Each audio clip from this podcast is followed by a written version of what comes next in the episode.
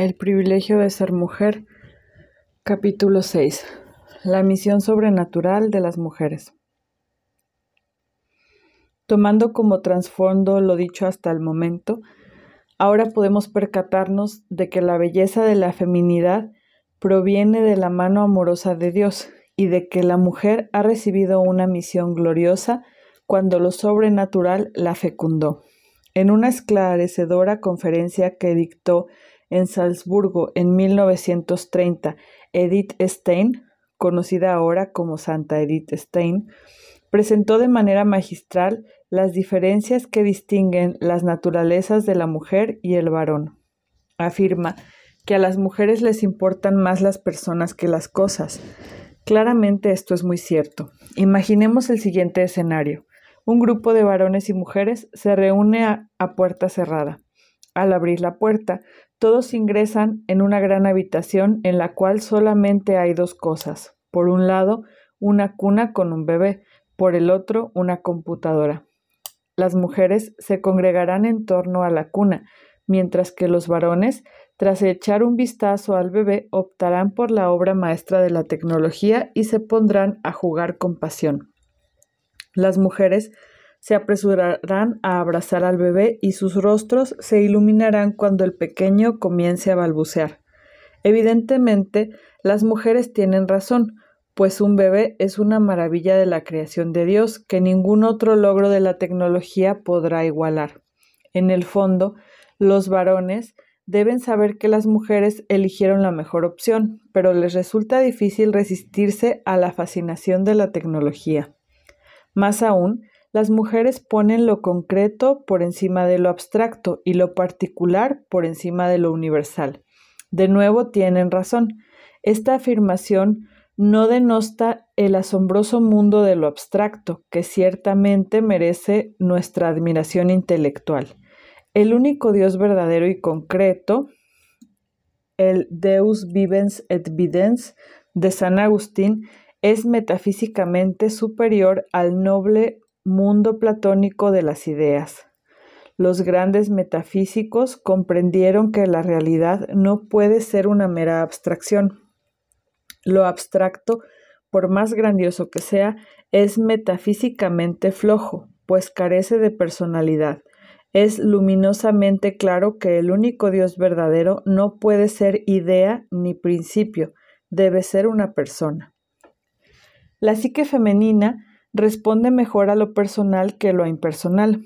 Así pues, las mujeres reaccionan de manera intuitiva, sin larga deliberación, porque sienten que las personas ocupan una posición infinitamente superior a la de los seres impersonales cuán hondo y ancho es el abismo entre una deidad impersonal y el Dios persona del Antiguo y el Nuevo Testamentos, que es Padre, que ama, instruye, advierte y que de ser necesario también puede castigar.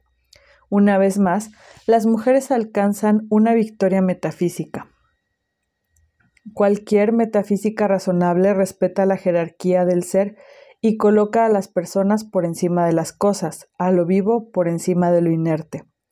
El único Dios verdadero es Dios de vivos. Cristo es la vida del alma y las mujeres que tienen la sublime misión de dar vida intuitivamente entretejen este principio en la vida cotidiana. Eva recibe el nombre de Madre de los Vivientes. Hay un lazo metafísico entre la femineidad y la vida, lo cual es un honor. Por ello, cuando una mujer libremente decide abortar a su hijo, sin presión de la pareja o de los progenitores, no solamente comete pecado grave, sino que además hiere la raíz misma de su naturaleza femenina. Esta es la razón por la cual a dichas mujeres les toma tanto tiempo recuperarse una vez que abren los ojos y se percatan de que han traicionado su misión sagrada. A menudo Pende sobre ellas la amenaza del odio contra sí mismas y el suicidio las tienta. Desesperadamente necesitan la ayuda amorosa de un sacerdote santo o de un consejero sabio que pueda consolarlas, asegurándoles que la misericordia de Dios es infinitamente mayor que nuestros pecados, por más terribles que estos puedan ser. Esta es una misión que hoy en día se necesita con desesperación, pues millones de mujeres han decidido asesinar a sus hijos y lo han permitido, y al hacerlo han causado heridas de muerte en su alma. Edith Stein también afirma que a las mujeres les interesa más el todo que las partes. Su mente no disecta los objetos, sino que los aprende en su totalidad. Esto tampoco se dice en menoscabo del poder analítico de la mente viril, sino para manifestar que por su estructura misma y sin intermedio de la voluntad, la naturaleza femenina engrana con lo metafísicamente superior. Debido a la estrecha relación entre mente y corazón, su mente trabaja mejor cuando el corazón la mueve, su comprensión de personas y objetos no cae en las trampas que acechan a los especialistas que ya no son capaces de ver el bosque a causa de los árboles. Muchas mentes poderosas se especializan a tal grado en una faceta de la realidad que pierden de vista la imagen completa. Chesterton pensaba en esto al escribir, el ingenio es cosa de hombres porque la sabiduría es para mujeres. John Bartlett expresó un pensamiento semejante. Las mujeres son más sabias que los varones porque saben menos, pero comprenden más. Sabiduría no es erudición, que suele ser el refugio de la gente que tiene títulos y gasta la vida entre libros sin llegar jamás a vivir. Mamá Margarita, sencilla campesina, italiana, madre de don Bosco, verdaderamente poseía notable sabiduría como educadora, una forma de sabiduría que desgraciadamente a menudo falta en los expertos en psicología infantil. Otro enorme regalo que Dios concedió a la naturaleza femenina es la receptividad. Esto no se debe confundir con la pasividad, como hace Aristóteles al afirmar, que el macho es superior a la hembra porque es activo ahí donde ella es pasiva. Claramente, la es inferior a la actividad, puesto que entonces solamente se actúa sobre uno. Esto no vale para la receptividad, que involucra una presteza alerta, despierta y alegre que espera a ser fecundada por otra persona o por un objeto bello. En esencia, todas las personas creadas son receptivas, porque no hay nada que no hayamos recibido. Las mujeres se sientan como en casa dentro de esta receptividad, en la cual se comportan con gracia y salero. Esto viene inscrito en su naturaleza biológica. La esposa se da al esposo con alegría para ser fecundada, para recibir, pues en ella su receptividad es donación. No obstante, la maravilla del nacimiento de un hijo radica en que, si bien no ha recibido más que una semilla viva de talla tan microscópica que es invisible para el ojo humano, después de nueve meses entrega al esposo un ser humano, con un alma inmortal hecha a imagen y semejanza de Dios. El momento de la concepción tiene lugar horas después del abrazo conyugal, pero cuando el espermatozoide fecunda el óvulo, podemos asumir, aunque tal cosa nunca ha sido enseñanza formal de la Iglesia, que en ese preciso instante Dios creó el alma del bebé, un alma totalmente nueva que por ser inmaterial los seres humanos son incapaces de producir. Por tanto, Dios toca el cuerpo de la mujer cuando coloca esta alma nueva en el templo de su vientre. Este es otro increíble privilegio que el Creador regaló a las mujeres. Durante el embarazo, tiene el extraordinario privilegio de tener dos almas en su cuerpo. Si esas desafortunadas mujeres que consideran la posibilidad de un aborto estuvieran conscientes de esto, es muy improbable que hubiera alguna que consintiera al crimen. Cabe mencionar que si bien es el esposo quien fecunda a la esposa, se dice que ella se entregó a él, implicando que esta receptividad también es una donación única. Aceptar recibir es un don muy especial. Hay desdichados que preferirían morir antes que recibir, pues la idea misma de estar en deuda les resulta repugnante. Kierkegaard escribe acerca de la desesperación demoníaca que hay en el hombre que antes de recibir ayuda prefiere los tormentos del infierno, pues se niega a la humillación de convertirse en nada en manos del auxiliador para quien todas las cosas son posibles. Aceptar la condición de criatura es más fácil para una mujer que para un varón, que siempre se siente tentado a tomar el control. ¿Cuántos varones no se rebelan ante su dependencia metafísica? ¿Cuántos no resienten la enfermedad y la debilidad que les obliga a confiar en la ayuda ajena?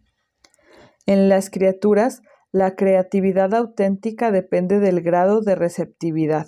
Usando el lenguaje de Platón, aquel que produce sin dejarse fecundar por Dios produce bastardos. Buena parte del llamado arte moderno cae dentro de esta categoría, debido a la tentación de numerosos artistas de la actualidad que ya no buscan servir sino expresarse.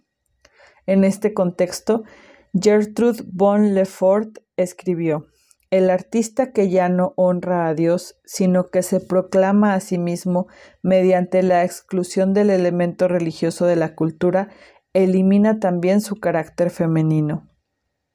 Durante el parto, el milagro creativo que germina desde la receptividad de la mujer, como ya lo vimos, queda ejemplificado de manera única. Llega a su clímax en las palabras de la Virgen Santa, quien solamente dijo sí al ofrecimiento de Dios. Ella no hizo nada, simplemente dijo fiat mihi secundum verbum tuum, hágase en mí según tu palabra. Tan pronto como estas palabras benditas salieron de su boca, concibió al Salvador del mundo en el misterio de su seno sagrado. En el templo de sus órganos de mujer, llevó al Rey del universo, a quien todo el universo no puede contener. Siendo tan importante la función del Padre, las mujeres colaboran de manera muy especial cuando Dios crea un nuevo ser humano para que le sirva en esta vida y goce de él eternamente en el cielo. La receptividad es la categoría religiosa por excelencia. La clave de la santidad radica en dejarse reformar por completo mediante la gracia divina. Ser santo implica decir a Dios, haz conmigo lo que tú quieras. En las bodas de Caná, María dijo a la servidumbre, hagan lo que Él les diga. Ese es el camino hacia la santidad. Debido a la importancia de esta característica para la vida religiosa, se explica por qué la liturgia llama a las mujeres el sexo piadoso. Mientras que las mujeres sean fieles a su vocación religiosa, el mundo está a salvo. No obstante, la amenaza que hoy pende sobre nosotros es precisamente la revuelta metafísica de las feministas, quienes han perdido de vista su vocación por completo, pues se han vuelto ciegas frente a la vida sobrenatural. Con el cambio de siglo, la Academia Francesa ofreció un reconocimiento a la persona que contestase mejor la siguiente pregunta, ¿por qué hay más hombres que mujeres en prisión? El reconocimiento fue otorgado a quien contestó, porque hay más mujeres que atienden misa que hombres. Es tentador pensar que el sexo piadoso se ha dejado convencer que la oración es propia de los débiles y de los incompetentes, pero no para aquellos aspiran a la grandeza. Sin embargo, y esto es motivo de futuras reflexiones, la mujer es más propensa a la vida de piedad, porque tiene mayor conciencia de su propia debilidad esta es su verdadera fortaleza.